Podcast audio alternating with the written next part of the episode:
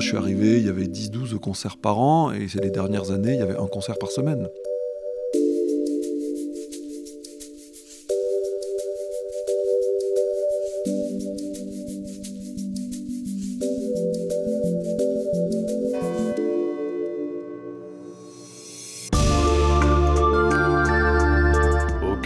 Notre-Dame, une série de podcasts par Passion médiéviste.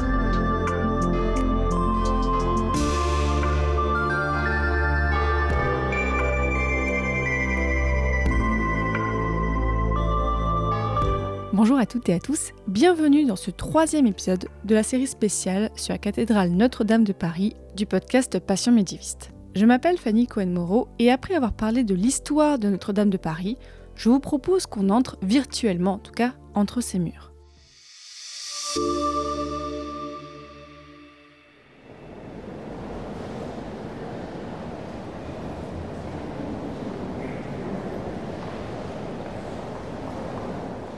D'abord, commençons par parler avec le doctorant Olivier de Chalut, que vous avez pu entendre dans les deux précédents épisodes. Il se trouve qu'il a été guide bénévole à la cathédrale pendant une dizaine d'années, et parmi toutes les expériences qu'il a vécues, il voulait vous raconter une visite particulière avec une petite fille.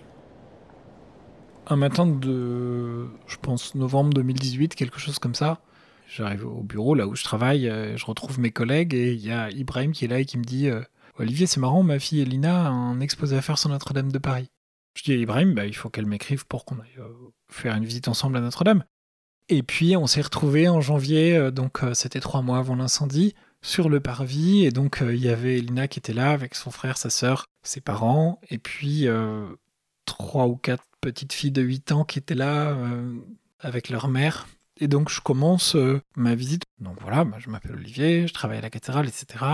Moi, je voudrais déjà savoir ce que vous savez de la cathédrale et, et ce que vous avez envie de savoir. C'est essentiel. On ne peut pas donner une visite guidée sans poser la question aux gens d'abord de savoir d'où ils viennent et pourquoi ils sont là. Euh, quand on forme des guides, je me souviens d'une anecdote qu'on avait eue quand on était en week-end de formation à la cathédrale de Reims, où euh, on suit une visite d'un guide local qui nous emmène dans la charpente et qui nous dit bah voilà, cette charpente, elle a brûlé comme beaucoup de cathédrales euh, et elle a été reconstruite en béton, ce qui est assez exceptionnel parce que, par exemple, à Saint-Denis, à Chartres ou à Paris, elles ont été reconstruites en métal. Et là, évidemment, bah, il n'avait pas posé la question de savoir face à qui il se trouvait. Bah, manque de bol, euh, il était face à un troupeau de guides de Notre-Dame de Paris qui savaient évidemment très bien que leur charpente était en bois. Et donc c'est vraiment une règle, je pense. Euh, et puis c'est une bonne manière de sentir un peu son public et de l'accueillir et de lui laisser de l'espace pour qu'il puisse un peu s'exprimer parce que on donne pas une visite pour soi, on donne une visite pour partager. Ce qui fait une bonne visite, c'est euh, les gens répondent oui à trois questions en sortant. D'abord, est-ce que vous avez passé un bon moment? Deuxièmement, est-ce que vous avez appris des choses? Et troisièmement, est-ce que vous avez envie d'en savoir plus? Si la réponse est oui à ces trois questions, alors le, job est fait. Et donc, euh, qu'est-ce que vous savez de Notre-Dame de Paris? Eh bien, Notre-Dame de Paris a été construite euh, par l'évêque Maurice de Sully. Le chantier a commencé en 1963 par le cœur, blablabla. Au bout d'un certain temps, je les ai coupés, parce que j'étais obligé. C'était ma visite quand même. Et donc voilà, je me suis retrouvé face à 4-5 petites filles qui étaient en fait. Euh, qui s'étaient piquées au jeu de l'exposé et qui avait euh, creusé et qui avait eu envie de découvrir et qui avait attendu cette visite depuis longtemps, qui avait tanné leurs parents. Et c'était euh, c'était génial. Enfin, moi j'en ai un, souvenir vraiment extraordinaire parce que c'est l'âge à partir duquel les enfants arrivent à se reconstituer un petit peu une chronologie, avoir des repères en termes de dimension et à pouvoir suivre un fil de visite. Et puis en fait, euh, bah, la visite a duré deux heures et demie. Les petites filles n'ont pas arrêté de me poser des questions. Au bout d'un moment, il y en a une qui m'arrête, qui me dit Attendez, attendez, attendez. On fait une pause parce que je veux prendre des notes. Elle avait 8 ans. Après, je ne sais pas du tout quels seront les fruits de cette visite pour ces petites filles. Est-ce que certaines euh, continueront à s'intéresser au sujet ou pas? Euh, On verra. En tout cas, j'ai récupéré un petit bout de charbon sur le parvis que j'ai donné à Ibrahim pour qu'il puisse le donner à, Elina. Donc, ben, je sais pas quel souvenir elle garde de cette visite, mais enfin, j'espère que ça lui a fait plaisir. Donc voilà, après, bah, évidemment, euh, j'ai rencontré là-bas, euh, dans tous les domaines, des gens qui avaient euh, un vrai goût pour faire les choses bien. C'est pas une question de faire les choses à fond et d'être maximaliste. C'est pas une question de caracoler et de se dire nous on est Notre-Dame de Paris, on est les meilleurs, etc. C'est vrai que quelque part, on se disait, bah oui, Notre-Dame de Paris, nous, on n'est pas vulnérables, on est les plus solides, et en fait, bah évidemment, l'expérience ou l'histoire nous a montré que c'était pas du tout le cas, mais disons qu'on était conscient que ce lieu-là était particulier et qu'il fallait vivre cette particularité, non pas euh, avec fierté et avec égocentrisme, mais plutôt avec beaucoup d'humilité en se disant, on est là, bah c'est nous, et puis voilà, moi c'était euh, la cathédrale de ma ville, il se trouve que je suis parisien, donc euh, c'est celle à laquelle je me suis intéressé, et j'aurais été, euh, j'aurais été habitant de Bourges, je me serais intéressé au moins tout autant à la cathédrale de Bourges qui est merveilleuse. Il y a quelque chose qui se passe qui dépasse l'homme, et du coup qui parle assez bien de la vocation première du lieu.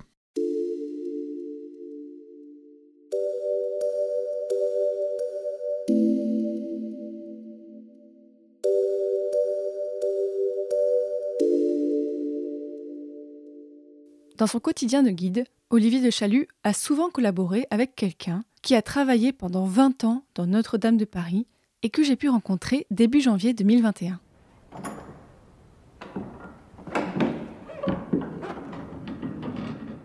Je m'appelle Laurent Prade, j'ai 45 ans et je travaille à Notre-Dame depuis une petite vingtaine d'années. Laurent Prat, vous êtes diplômé en biochimie et en biotechnologie, donc a priori rien à voir avec l'histoire. Et pourtant, vous êtes engagé en 2000 comme régisseur de Notre-Dame de Paris. Comment et pourquoi est-ce que vous avez commencé à travailler dans la cathédrale de Notre-Dame? Alors j'ai même une spécialité en mycologie, donc euh, il y a quand même des moisissures dans Notre-Dame, donc on peut peut-être faire un, petit parallèle. Non, non, mais, c'est vrai que mes, premières amours étaient vraiment plus sur les sciences. J'ai donc terminé mes études à Paris, j'ai commencé à travailler dans des, euh, laboratoires de, recherche, et c'est vrai que j'ai fait mon service militaire, c'est quelque chose qui, euh, existait encore à mon époque, si je puis dire, et qui m'a ouvert bah, de nouveaux horizons et en particulier euh, plus travailler dans, assez paradoxalement, mais c'est bien lié à mon service militaire, à travailler plus dans des, dans des milieux euh, culturels. Voilà. Donc c'est vrai que la question s'est posée à l'issue de ce service militaire, quoi faire. En parallèle de ça, je connaissais la cathédrale, bien évidemment, mais je connaissais le fonctionnement euh, de, de la cathédrale, je connaissais le recteur et je connaissais mon prédécesseur à ce poste, alors même, même si le poste a énormément évolué. Et donc mon prédécesseur, en fait, a souhaité prendre une, une année sabbatique donc ça correspondait à peu près à un moment où moi je m'interrogeais à repartir dans les laboratoires de, recherche ou me lancer dans, autre chose. Donc j'ai proposé euh, mes services. Euh, donc je suis rentré à la base bah, à peu près pour un an. Mais si ce n'est que mon prédécesseur n'étant jamais revenu, eh bien j'y suis depuis. Voilà. Au tout début, c'était euh, vraiment ce qui s'appelait euh, s'occuper de la, régie. Donc la régie, c'était vraiment euh, tous les aspects événementiels, donc en dehors des offices ordinaires. C'était avec mes collègues, donc en particulier directeur des, des, services et le recteur bien sûr, c'était aller un peu inventer, concevoir et gérer donc en amont et au moment sur le terrain tous les événements qui jalonnaient la vie de, la cathédrale.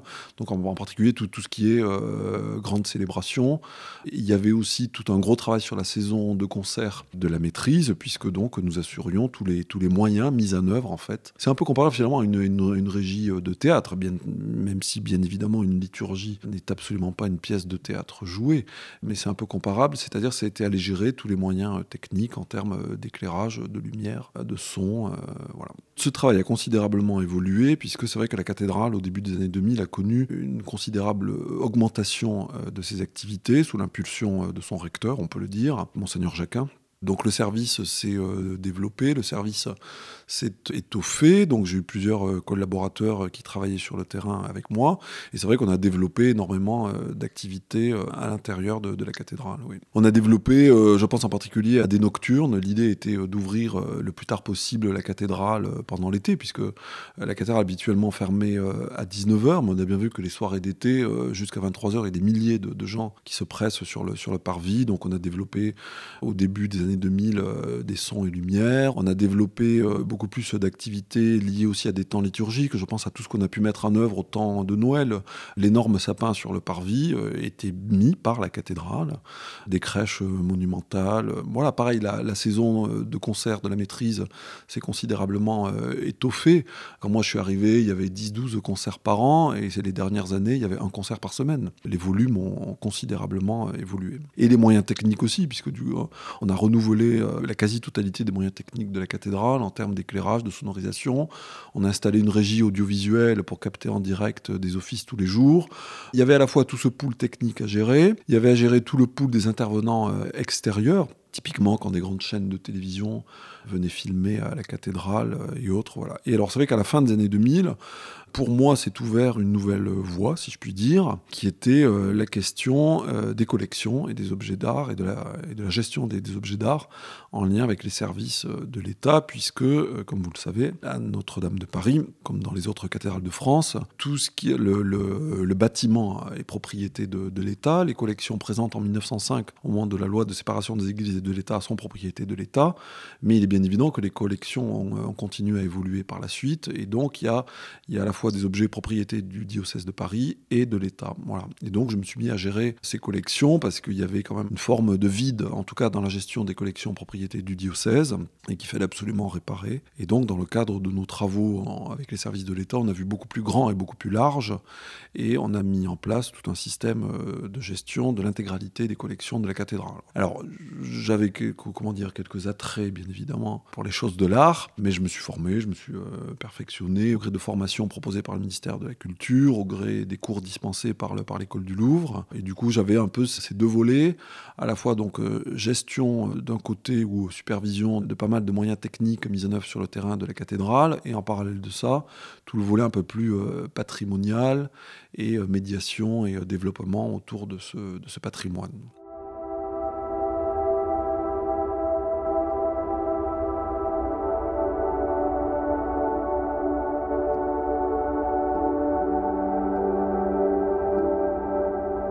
Ce patrimoine, au fil des années, est-ce qu'il était fixe ou est-ce qu'il y avait des entrées, des sorties, des prêts? Alors, il n'était pas fixe, et, ça sur plusieurs niveaux. Vous évoquez les, prêts, c'est à longueur d'année qu'on prêtait des, objets pour des expositions. Il est vrai que les, que les collections de, la cathédrale euh, contiennent un certain nombre d'objets phares. On peut penser immédiatement aux grandes pièces d'orfèvrerie dessinées par euh, Vuillet-le-Duc. On peut penser aussi à une partie euh, de nos tableaux, au Grand Mai en particulier. Mais c'était aussi alors une collection aussi vivante, puisqu'elle continuait à s'enrichir. On voit au fil des siècles que ces collections se sont principalement enrichies par des dons. Il y avait aussi encore des commandes euh, de l'Église, hein, qu'il s'agisse d'objets euh, usuels pour le culte ou d'objets euh, que l'on peut qualifier, comment dire, d'un peu plus grande envergure. Je pense à des, à des commandes contemporaines. on sait que le cardinal Lustiger était extrêmement intéressé pour aller confronter la spiritualité de l'Église catholique à, l'art contemporain. Donc Notre-Dame de Paris commandait encore des, des, des, œuvres à des artistes contemporains. Et en termes de mobilité aussi, j'ajouterais une autre dimension qui était quand même toute particulière à Notre-Dame, c'est qu'il faut voir que l'ensemble des, objets, même s'ils sont propriété de l'État, sont affectés au culte. Et c'est vrai que Notre-Dame de Paris avait quand même une particularité, c'est que toutes les collections du Trésor, par exemple, avaient gardé vraiment leur, leur, vocation première. Et par exemple, les, les 9 dixièmes des objets qui étaient exposés dans le Trésor aux visiteurs servaient toujours au fil de l'année pour les, pour les liturgies. Voilà. On peut dire que, euh, que Notre-Dame de Paris fait sûrement partie de, ces rares édifices qui ont gardé leur vocation première. C'est un lieu de culte. Et ça, c'est indéniable. Même s'il y a 12 millions de visiteurs du monde entier qui s'y presse. La fonction première de Notre-Dame de Paris, c'est un lieu de culte. Ça n'est absolument pas un, musée. On voit très bien que la, frontière culte-culture, elle est extrêmement euh, mixée. Et elle l'est depuis des siècles et des siècles. Si on prend la collection euh, des grands mets au XVIIe siècle, certes, ils ont été peints et réalisés pour qu'il y ait un réel message, que ce soit les miracles du Christ ou les, actes des apôtres. Mais on voit très bien aussi que sociologiquement, que ça devient une galerie de peinture faite par les grands peintres euh, du moment, ou les jeunes grands peintres euh, du moment, et ça devient très vite une, référence par les copies qui sont propagées euh, en France et ailleurs. Mais ça n'empêche que le message premier, c'est l'aspect cultuel pour l'ensemble de mes collègues et moi-même, bien évidemment, on ne venait pas travailler là comme on irait travailler dans un lieu un peu plus neutre, où à la fin de la journée, on ferme son bureau à clé et on, rentre chez soi. Quoi. Oui, il, est évident qu'il y, avait, quand même une, une autre dimension. Est-ce que vous étiez habitué au gigantisme du lieu? Euh, non. Je pense qu'on ne pouvait pas s'y habituer, on le gérait, mais on ne pouvait pas s'y habituer. Le gigantisme, il débordait euh, dans tous les coins. Enfin, c'est-à-dire alors c'est, à la fois c'est le gigantisme architectural, c'est le gigantisme artistique, c'est le gigantisme en termes de fréquentation, avec des journées moyennes à 30 000 euh, visiteurs par jour, c'est le gigantisme en termes d'office, 2700 par an. Enfin, voilà. Mais on gérait ce gigantisme. Mais je pense qu'on le, qu'on le redécouvrait euh, souvent euh, tous les jours. Voilà. Enfin, moi, j'étais toujours très, très impressionné, par exemple, dans, les pics de fréquentation, que ce soit, euh, par exemple, au moment des fêtes de fin d'année, c'est toujours extrêmement impressionnant de voir le nombre de personnes qui se pressaient non seulement dans la cathédrale pour la visiter en journée, mais le nombre de personnes qui se pressaient aussi pour les offices. Voilà. J'étais aussi toujours très impressionné par les, par les grands rassemblements diocésains, que ce soit les, euh, les ordinations ou la messe chrismale qui rassemble tous les prêtres de, de, Paris. Il y a aussi une forme de gigantisme et qui vous, et qui vous saisit, parce que autant une messe avec quelques dizaines de fidèles dans le cœur fait vibrer elle aussi la cathédrale, mais autant une célébration avec 3000 personnes à l'intérieur, plus quelques milliers d'autres sur le, sur le parvis, comme on pouvait le faire pour les ordinations des, des nouveaux prêtres, font aussi vibrer euh, le gigantisme de la cathédrale dans une autre mesure.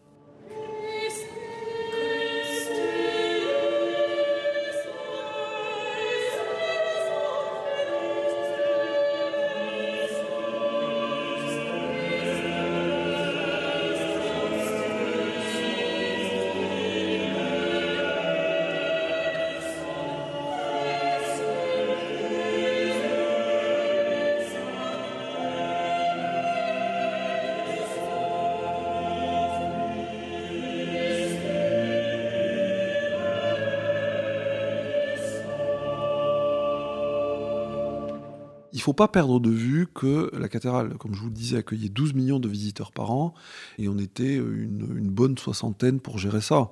Ce qui peut paraître totalement surréaliste euh, quand on voit euh, potentiellement sur d'autres sites les, milliers de salariés pour des sites qui n'arrivent même pas à 7, 8 ou 10 millions de visiteurs. Alors, il faut mettre tout ça en, en, regard, puisque de manière très, très, très triviale, on pourrait dire que nous n'avions qu'une salle, là où des musées peuvent avoir des, milliers de mètres carrés euh, où les visiteurs euh, déambulent. Mais la plus grande difficulté, euh, je pense qu'elle était là. C'était aller euh, gérer ces milliers de, visiteurs, gérer leur, leurs intentions diverses, mais tout en arrivant à leur faire passer quand même le message de Notre-Dame.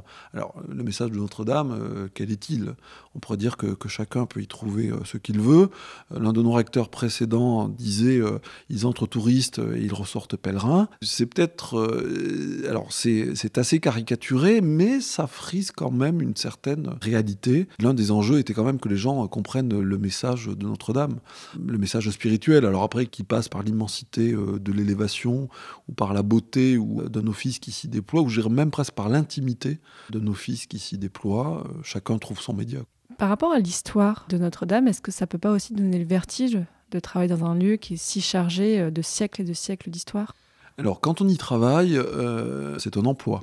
Donc je dirais presque qu'on a une fiche de poste et euh, je dirais presque qu'on a des comptes à rendre. Mais on a des comptes à rendre sur l'instant sur T. On peut s'arrêter là.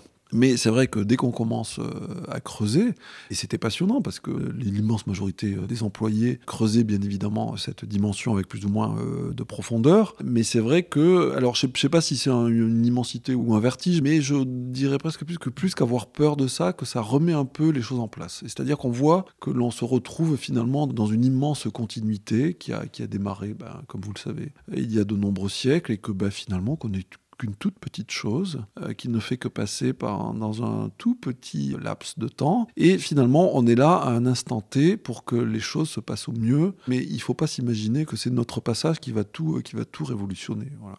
J'imagine, enfin, en, toute modestie, que mes très lointains prédécesseurs qui ont subi euh, des heures absolument difficiles et atroces, finalement, de même que nous, on les a vécues par l'incendie, on peut penser aux intendants euh, de la cathédrale au moment de la Révolution française ou, euh, des émeutes de 1830 ou du sac de l'archevêché en 1831 ou de, au moment de la commune quand une partie euh, du maître-autel est incendiée. Enfin voilà, c'est-à-dire qu'il y a eu les, les heures de l'histoire, mais on voit quand même comment quelques décennies après, voire à plus forte raison quelques siècles après, comment demeure et se perpétue une, vie intense de la cathédrale.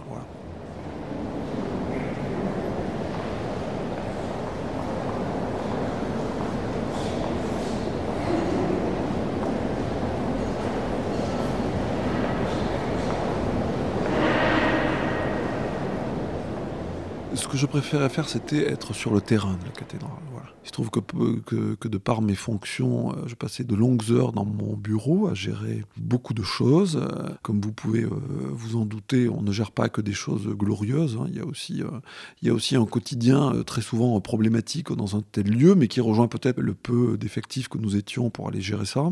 Et du coup, bah, les, moments euh, les plus intéressants, c'était vraiment de, se retrouver sur le terrain, mais, euh, sur le terrain euh, habité, je dirais. Il y a le terrain de la déambulation des visiteurs et du message qu'on peut leur faire passer. Et c'est vrai que là, dans mes attributions, il y avait un peu cette partie médiation des visiteurs. je pourrais prendre un, simple exemple. Il y, a, il y, a, quelques années, on, on avait revu entièrement, enfin une grande partie de la signalétique dans la cathédrale, et en particulier tous les cartels qui présentait un peu tout ce qui était euh, exposé dans la cathédrale, puisqu'il y avait de nombreuses choses qui étaient exposées, mais sans qu'on puisse savoir ce que ce que c'était. Alors l'idée était bien évidemment de ne pas aller faire euh, des énormes panneaux qui expliquaient tout, mais à minima donner euh, le titre d'une œuvre, en donner l'auteur et recentrer un peu toutes ces œuvres présentées. Ben, on, a vu comment du, jour au lendemain où on a mis tous ces petits panneaux de cartels au, gré des chapelles de, la cathédrale, comment les gens ben, les lisaient. Donc rien que ça, je peux vous avouer que c'était une, certaine euh, gratification. Et j'en reviendrai aussi euh, à ce que je vous disais un peu euh, tout à l'heure, ce qu'on préférait faire, ben voilà, c'est quand la cathédrale vibrait de son activité première, c'est-à-dire tout, le déroulement des liturgies. Et c'est vrai que c'était extrêmement gratifiant de voir ces milliers de fidèles qui venaient un peu se nourrir, qu'ils soient, comment dire, diocésains, c'est-à-dire du diocèse de Paris, et qui viennent dans l'église mère pour recevoir un peu l'enseignement de l'église mère, mais finalement aussi tous visiteurs euh, du monde entier. Euh, et, on le voyait très très nettement. C'est vrai que là, dans ce qu'on appelle les messalisants, donc c'est les gens qui vont à la messe, euh, le dimanche matin, l'immense majorité, quasiment les trois quarts, étaient des gens qui n'étaient pas français. Donc c'est-à-dire c'est des, des, visiteurs qui étaient là sur Paris, mais qui dans leur programme, si je puis dire, avaient vraiment prévu de venir assister à un office à Notre-Dame de Paris. Et est-ce qu'il y a un lieu en particulier, un cathédrale auquel vous étiez attaché? Peut-être vraiment un détail? Au-delà des lieux, il y a, peut-être des objets qui, étaient plus, euh, plus émouvants. Alors on peut bien sûr évoquer la couronne d'épines euh, qui était dans le, dans le trésor euh, de la Sainte-Chapelle et qui est aujourd'hui conservée à Notre-Dame de Paris. on peut évoquer les grandes pièces d'orfèvrerie qui sont assez, je dirais presque fantasmatiques. Mais il y avait quand même dans les collections, en tout cas un objet très émouvant, c'est la tunique de Saint-Louis moi, en tout cas, qui me, oui, qui me, qui m'émeuvait assez. Alors attention, soyons clairs, ça ne me tirait pas non plus des larmes, hein. mais il y avait quand même un côté toujours assez euh, sensible et un côté que j'ai ressenti euh, le soir euh, de l'incendie quand il a fallu évacuer cette pièce.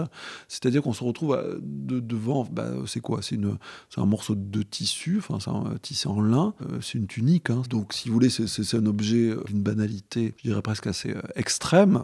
Mais si ce n'est que de ces tuniques bah, médiévales, il n'en reste pas beaucoup en France. Donc là, déjà, on a déjà un peu plus de préciosité sur l'objet, si ce n'est qu'elle est bien datée du XIIIe siècle, ce qui la rend encore plus précieuse, et si ce n'est qu'elle provient bien du trésor de la, de la Sainte-Chapelle, dans laquelle elle a été classifiée un peu parmi les reliques provenant de Saint-Louis. Voilà. Donc on a typiquement à la fois l'objet dont la valeur marchande... Bah, c'est quoi? C'est un peu de, de, mais en parallèle de ça, ça a une valeur inestimable au sens premier du terme, parce que c'est médiéval, parce que c'est une relique aussi. En tout cas, pour les, pour les chrétiens, ça peut être considéré comme une relique. Voilà.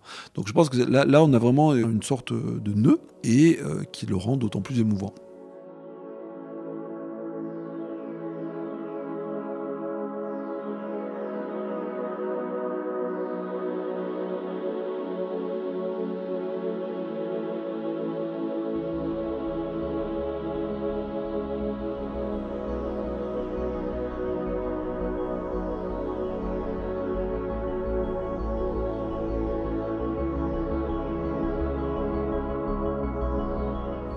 Il y avait à Notre-Dame de Paris ce qu'on appelle un, plan de sauvegarde des œuvres qui est travaillé euh, avec les pompiers, avec les services euh, du ministère et de la DRAC Île-de-France. Et c'est vrai que, euh, que c'est quelque chose qui n'existait pas à Notre-Dame de Paris et que le ministère avait demandé de mettre en place. Et donc avec les services de la DRAC, on s'y est attelé de manière extrêmement sérieuse et précise. On a même fait des, essais grandeur nature avec les pompiers du, Louvre pour voir un peu bah, comment ça pouvait se passer si un feu prenait dans une chapelle par rapport aux œuvres qui étaient dans cette chapelle. On a fait des essais sur les œuvres qui nous paraissait euh, totalement euh, ingérable en cas d'incendie. Je pense qu'on a, on a un grand tableau qui est la visitation de Jouvenet, qui fait quasiment 5 mètres par 5. Donc autant vous dire que c'est totalement impossible de l'évacuer en quelques dizaines de minutes. Mais du coup, bah, voir ce qu'il est envisageable en cas de sinistre pour quand même aller protéger ses œuvres et en particulier les protéger des eaux de ruissellement que les pompiers pourraient envoyer. Bon, alors il est clair qu'on l'a fait très sérieusement peut-être tout en se disant un peu que ça n'arriverait jamais, ou en tout cas que ça n'arriverait jamais à une telle ampleur que ce que l'on a pu subir. Voilà.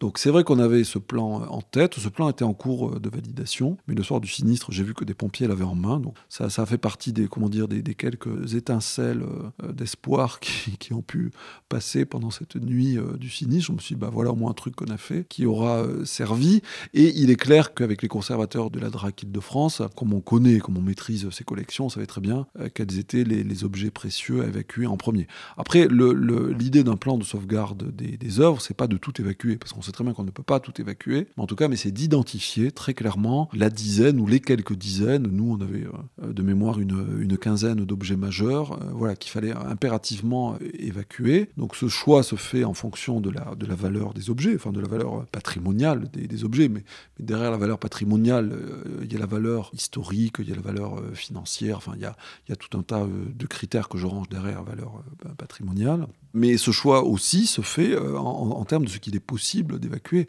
Euh, je prendrai typiquement euh, l'exemple de la statue de la Pietà dans le cœur de Notre-Dame. Il est évident, et les statues de Louis XIII et de Louis XIV, il est évident qu'elles ont une valeur patrimoniale absolument considérable, mais c'est impossible de les évacuer pendant un, incendie. Voilà. C'est-à-dire que ça prend plusieurs jours d'évacuer des œuvres de cette ampleur. On a euh, évacué, donc en lien avec les, avec les conservateurs de, la DRAC Île-de-France et l'appui des pompiers, bien sûr, hein, puisque euh, sont arrivés très vite euh, des pompiers spécialisés dans ce type d'évacuation et avec lesquels on avait travaillé précédemment. Et ça m'a permis d'aller revoir des têtes connues dans le sinistre. Là aussi, c'était une, une, lueur d'espoir. L'idée était donc d'évacuer en priorité les œuvres qu'il fallait évacuer mais une fois qu'elles ont été euh, évacuées, bah, on, a, poursuivi. Et c'est vrai que les pompiers, pris par leurs ailes, euh, ont sorti de la cathédrale tout ce qu'ils ont pu sortir. Donc à la fois des, choses qui le méritaient largement patrimonialement, mais c'est vrai qu'ils se sont saisis aussi d'un peu de tout ce qu'ils ont trouvé. Et je pense en particulier à des assises qui n'avaient pas beaucoup plus de valeur que leur simple fonction d'être euh, des assises, ou les brûloirs par exemple, sur lesquels les visiteurs pouvaient déposer un cierge de dévotion. Bon, ce sont des éléments qui n'ont strictement aucune valeur patrimoniale, mais dans la mesure où on avait évacué déjà de la cathédrale tout ce qui avait pu être sorti, ils ont poursuivi euh, tant qu'ils ont pu. Voilà on a quand même tous été euh, profondément marqués, j'irais presque euh, traumatisés euh, par ce sinistre pour bon nombre. C'est vrai qu'on était une, structure avec plus de 60 salariés. Aujourd'hui, on est, on est 8, mais sur les 8, on est 4-5 effectifs sur le, terrain. C'est vrai que ça n'a plus, absolument plus rien à voir avec la structure telle qu'elle était précédemment. C'est vrai que la couche Covid en a lourdement rajouté, puisqu'on avait espéré quelques redéploiements à l'intention des fidèles, des visiteurs et des des touristes aux, abords de, la cathédrale et que euh, à ce jour rien n'a pu se faire. Donc on travaille quand même sur, sur, sur d'autres sujets et ils sont nombreux. C'est vrai que le fonctionnement précédent de la cathédrale paraît tellement loin, les intentions euh, que l'on pouvait y mettre euh, paraissent aussi tellement loin et je pense qu'elles paraissent aussi d'autant plus loin que on continue à travailler sur le terrain de la cathédrale, disons dans son état blessé et on en a une toute autre perception aujourd'hui. Voilà. Mon souhait pour Notre-Dame, c'est évidemment qu'elle réouvre le plus tôt possible et que Notre-Dame puisse être remise à disposition du monde. Voilà. Notre-Dame, c'est le patrimoine de l'humanité.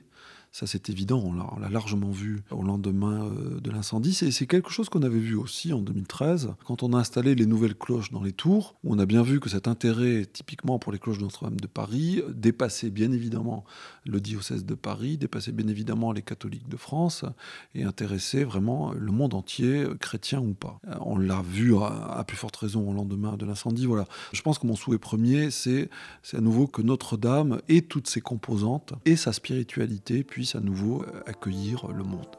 Merci beaucoup Laurent Prade. Avec plaisir.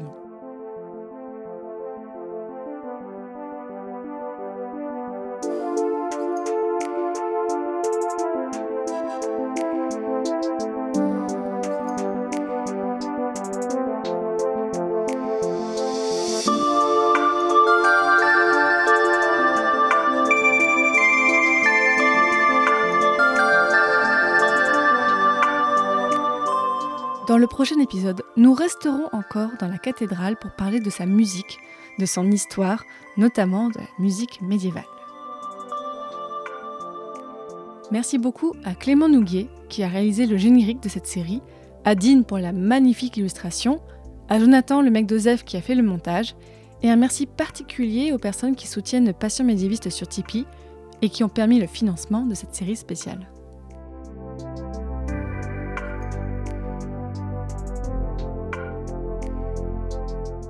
La plupart des gens ne viennent pas pour écouter tel chef ou tel chef. Ils viennent même pas pour écouter la maîtrise. Ils viennent pour écouter un concert à Notre-Dame.